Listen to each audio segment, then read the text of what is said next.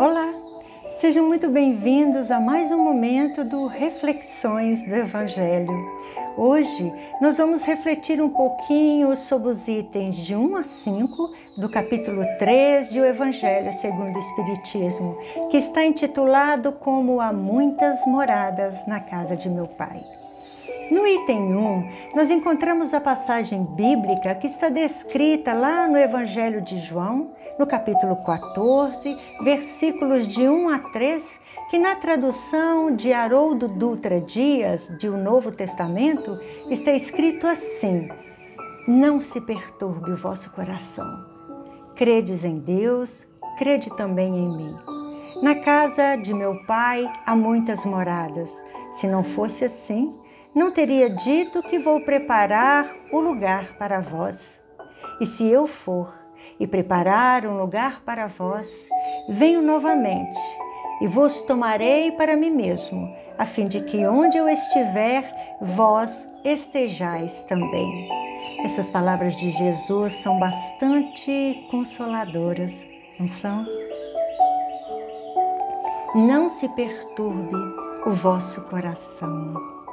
Honório Abreu, no livro Luz Imperecível, vai nos dizer que o coração é um órgão do corpo físico que serve como termômetro no campo das emoções e que reage de acordo com as disposições de nossos espíritos. Então, coração tem a acepção de sentimento.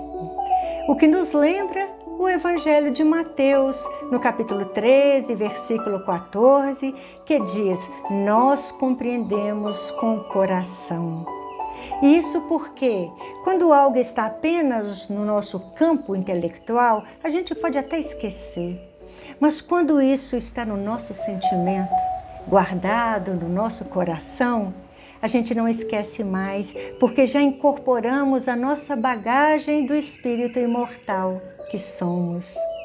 Então, ao dizer não se perturbe o vosso coração, Jesus está nos dizendo para a gente não desanimar diante das lutas que enfrentamos no nosso caminho, porque Ele, Jesus, reconhecendo que o nosso domicílio não se ergue sobre o chão deste mundo, nos fez essa promessa de que prepararia para todos nós um lugar na vida mais alta.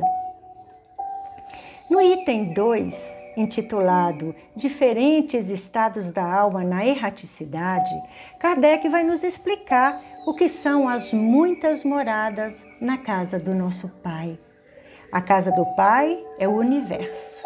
As diferentes moradas são os mundos que circulam o espaço infinito e oferecem aos espíritos que neles encarnam moradas correspondentes ao adiantamento destes mesmos espíritos. Vamos pensar em um exemplo para facilitar a nossa compreensão. Existem diversos estados em um país. Em cada um desses estados, um monte de cidades, não é? Algumas mais desenvolvidas, outras menos. E existem também alguns distritos pequenininhos, algumas cidades do interior tão pequenininhas que sequer aparecem nos mapas. Não é isso mesmo? Mas todos esses lugares, a princípio, vão refletir a condição de seus habitantes. Por isso que, por exemplo, às vezes a gente percebe uma diferença intelectual entre os moradores, os habitantes de uma metrópole importante e aqueles habitantes de uma cidadezinha do interior, pacata, serena. E da mesma maneira que os habitantes dessa grande metrópole. Pode viver nela por um grande período, depois podem se mudar para uma cidadezinha menor e depois podem inclusive retornar a essa metrópole importante. Os espíritos também mudam de mundos do decorrer do seu processo evolutivo, porque os mundos também estão evoluindo. Então, os espíritos que encarnam em um mundo não ficam lá presos para sempre e nem passam neste mundo em que eles encarnaram por todas as fases de seu progresso até atingir a perfeição. Porque quando os espíritos alcançam em um mundo o grau de adiantamento que esse mundo comporta, eles passam para um outro mundo mais adiantado.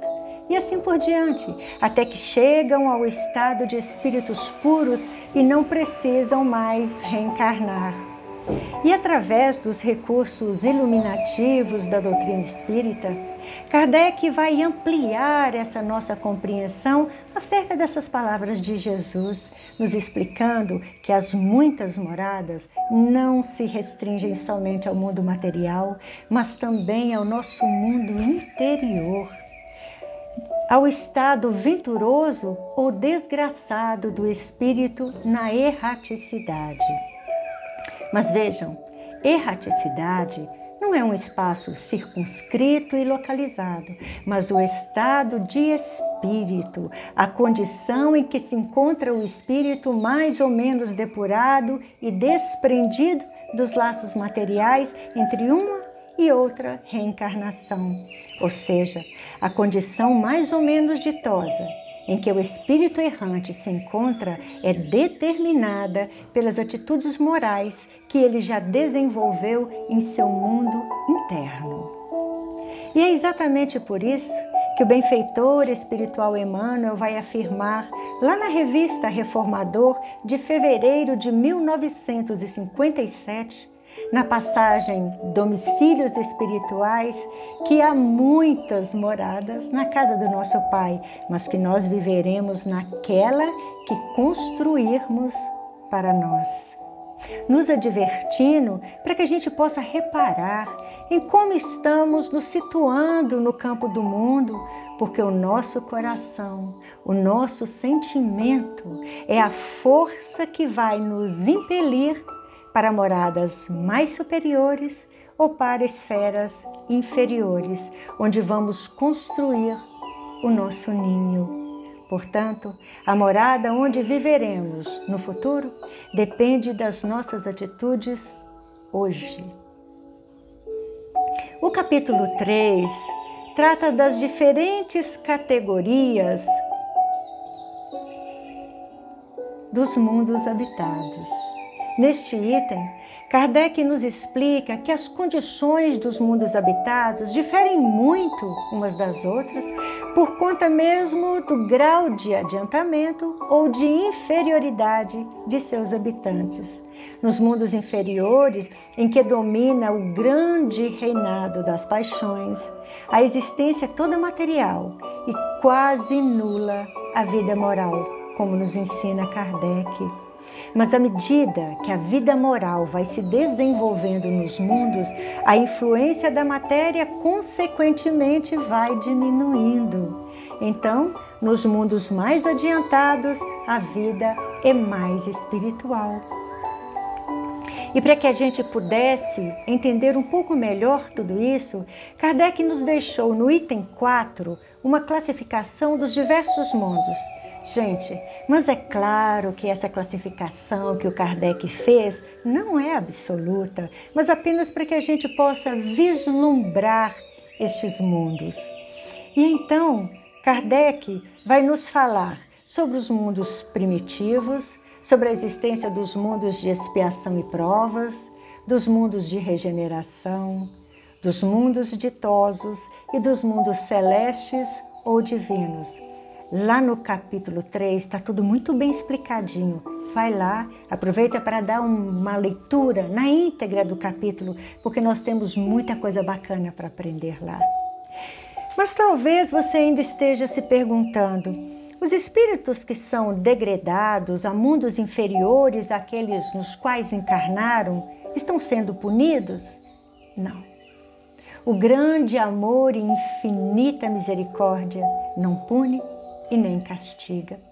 Aqueles espíritos que ainda se comprazem no mal e que se colocam como obstáculo à paz e à harmonia de um mundo em transição são degredados. Mas esse degredo representa uma nova oportunidade para que esses espíritos continuem evoluindo nos caminhos da vida eterna.